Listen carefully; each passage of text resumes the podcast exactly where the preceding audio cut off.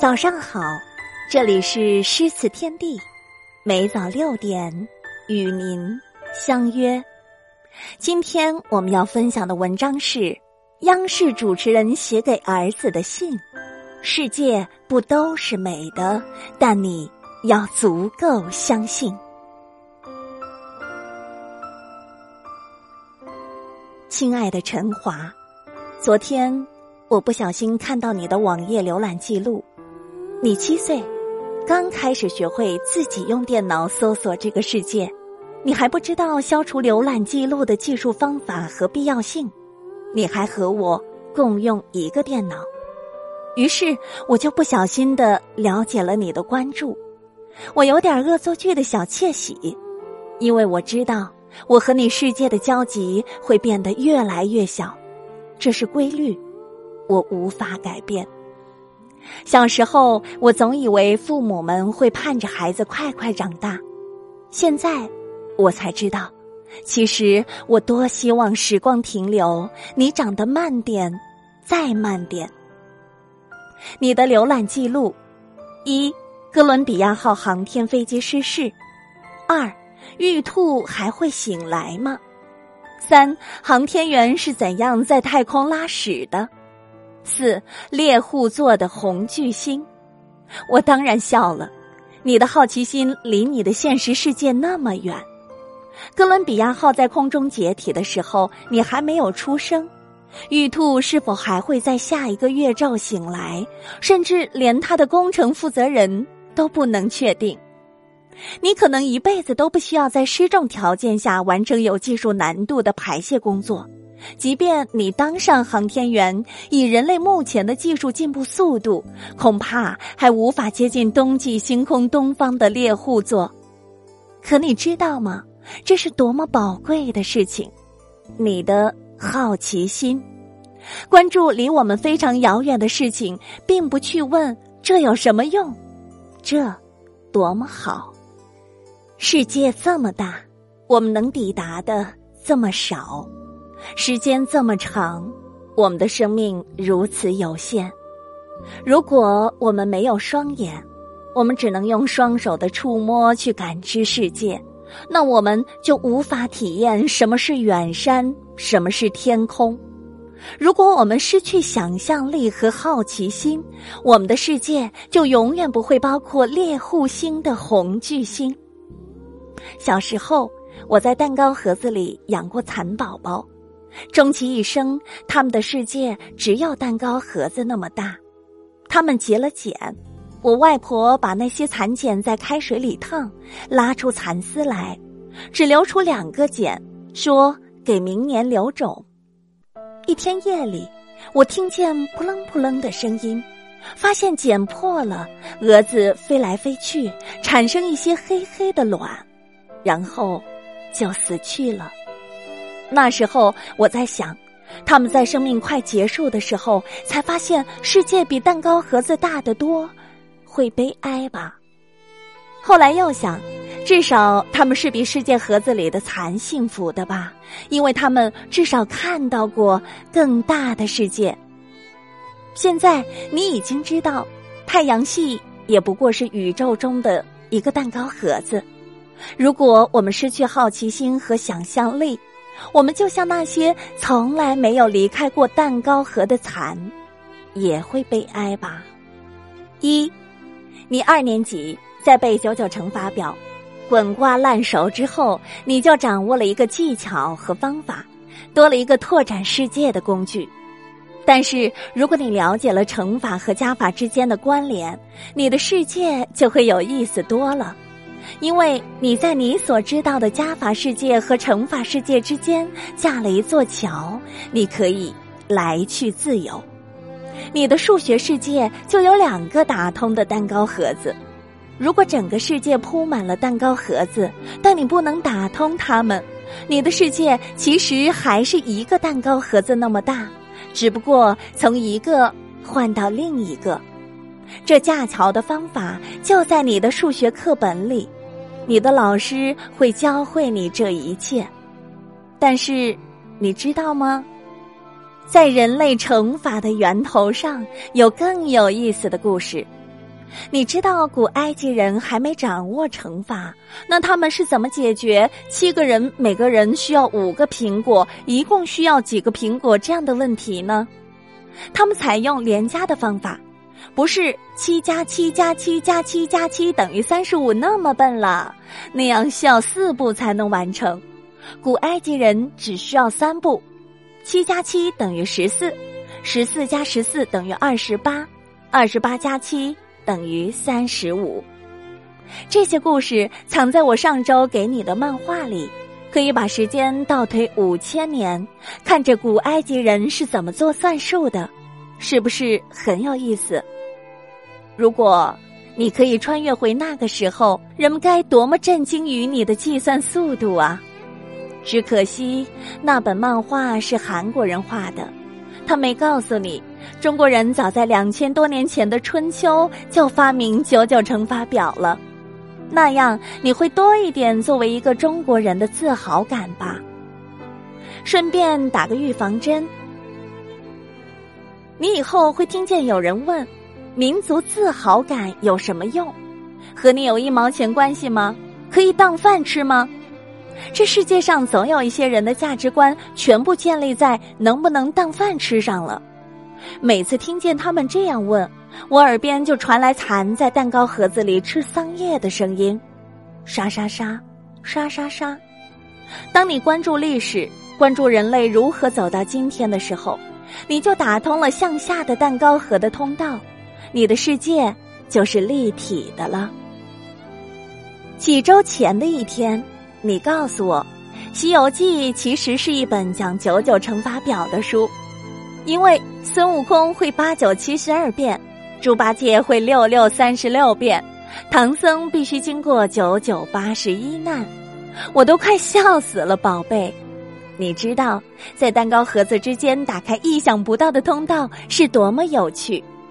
想想那些蚕宝宝多可怜，他们从小小的卵孵化出来。从来都不会见到自己的父母，从来不会听到来自长辈的经验传授。那些蛾子虽然看到过蛋糕盒之外的世界，却没有办法告诉他的儿女们。于是，下一代的蚕还是以为蛋糕盒就是全部的世界。有一个办法可以突破这种生死的隔离，那是 DNA。在蛾子产下卵的时候。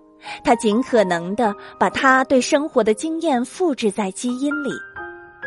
二，而人类除了基因，还有更好的工具——书。在你这个年纪，让世界长大的最好方法是阅读。书里藏着别人的世界，你读懂了，你的世界就拓展了。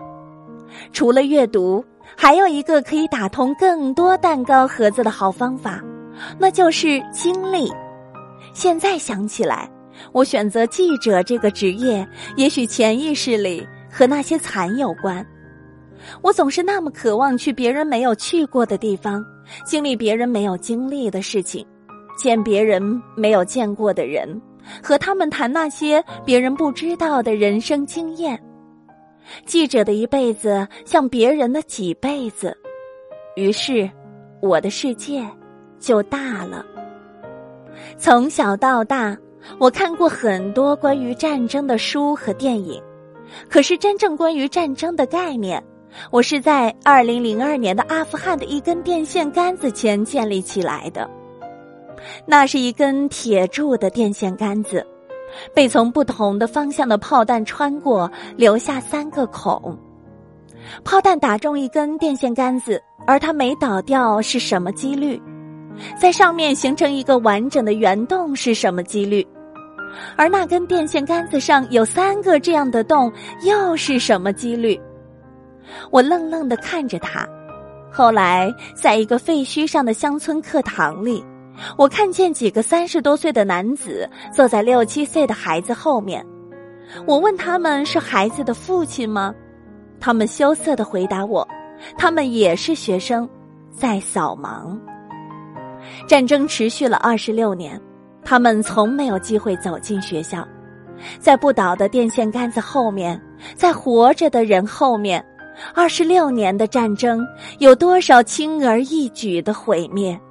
我只是看到最浅的表面。那一年，我还去过罗布泊，一片巨大的无人区。穿过龙城雅丹，有一个叫土银的地方，那里曾经是汉代的战场。有时候，我能在地上捡到一千多年前的箭头，不知道上面是否曾经沾染血肉。一天傍晚，残阳如血，映着古战场的沙砾，我躺在那儿。身边一个人都没有，四周能看见地平线。醉卧沙场君莫笑，那是真想醉一场啊！可惜我们的装备里没有酒。简单的快乐就好，珍惜当下才会有简单。那是二零零二年里我在书之外的体验。我说的这些，你现在也许不会懂。有一天，你会在自己的体验里读懂它。我能做的，就是现在多带你走一走不同的地方，接触不同的生活，不同的人。将来，我得狠下心来目送你远离的背影。世界的大小，很多时候没有捷径，你得用自己的脚步去丈量。三，你已经开始知道，世界不都是美的。有偷小孩的坏人，有治不好的疾病，还有雾霾里灰蒙蒙的天空。从一开始，我就没打算让你生活在我围起的伊甸园里。你喜欢航天，喜欢星星，你就知道看起来很美的东西，走进去有多残酷。月亮的晚上那么冷，那么冷。玉兔月球车看着太阳沉下去，该有多么孤单。世界本来就是这样，我们能改变的是那么少。我们始终要有一颗明亮的心来装这个世界，不然我们就迷路啦。可是心怎么亮起来呢？让我们一起来点亮心里的灯。第一盏灯叫善良。善良就是把姥姥邻居家枯萎的植物从垃圾桶里搬回家，救治它，养护它，等它开了花，再把它送回邻居家。当你看见邻居阿姨脸上的惊喜，你是不是觉得很明亮？善良就是同学伤心哭泣时，你给他的那个大大的拥抱，那时候你有没有觉得很温暖？第二盏灯叫原谅。那天，你告诉我，一个大个儿同学今天又打你的头了。隔了还不到十秒，你又说：“不过他今天中午还帮我把东西搬回宿舍来着，所以我还是要和他做朋友。他可能只是个儿太大了，不好控制自己动作的幅度。”然后，你又高兴的干别的去了。陈华，这就叫做原谅。我们在这个不完美的世界里常常会受伤，但是医好自己的第一步就是原谅。恨意和生气常常比那些伤害我们的事情更长久的折磨我们。原谅不等于不去改变，但是改变需要理智和力量。如果我们的智力和气力都交给了生气和恨，我们就改变不了什么了。第三盏灯叫相信。你一直喜欢咱家的狗狗麦克，狗狗的忠实来自于相信，它总是相信你会对它好。有一次，你听见一条狗狗走了上千公里找到自己主人的新闻，你眼泪流下来了。那时候你只有四岁，你一定想到了狗狗在一年多的旅途中经历了多少辛苦。狗狗之所以会找回去，在于它相信主人是爱它的，在于相信自己能找到正确的方向，相信自己才能忍受痛苦而坚持，相信别人才能找到更多的爱，所以千万不要轻易去伤害别人的相信。有一天，你打算自己去闯荡，你也许会扭过头，犹豫着寻求我的鼓励，我会担心。但是我一定会笑笑让你自己走，因为我知道，我心里的灯会让你温暖，为你照亮更大的世界。永远爱你的妈妈。父母之爱子，则为之计深远。面对孩子，最好的教育便是父母的言传身教，以身作则，去唤醒一颗幼小的种子，用自己的真实行动来慢慢影响它，让它生根发芽、枝繁叶茂。正如一棵树摇动另一棵树，一朵云推动另一朵云。一个灵魂唤醒另一个灵魂，最终让孩子拥有与世界相处的能力。其实，真正的爱，真正的教育，是不必追。所谓父女母子一场，只不过意味着你和他的缘分，就是今生今世不断的在目送他的背影渐行渐远。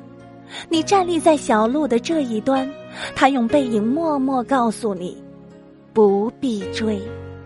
你不可能陪他一辈子，所以在有生之年，你要让他成为那个更好的人。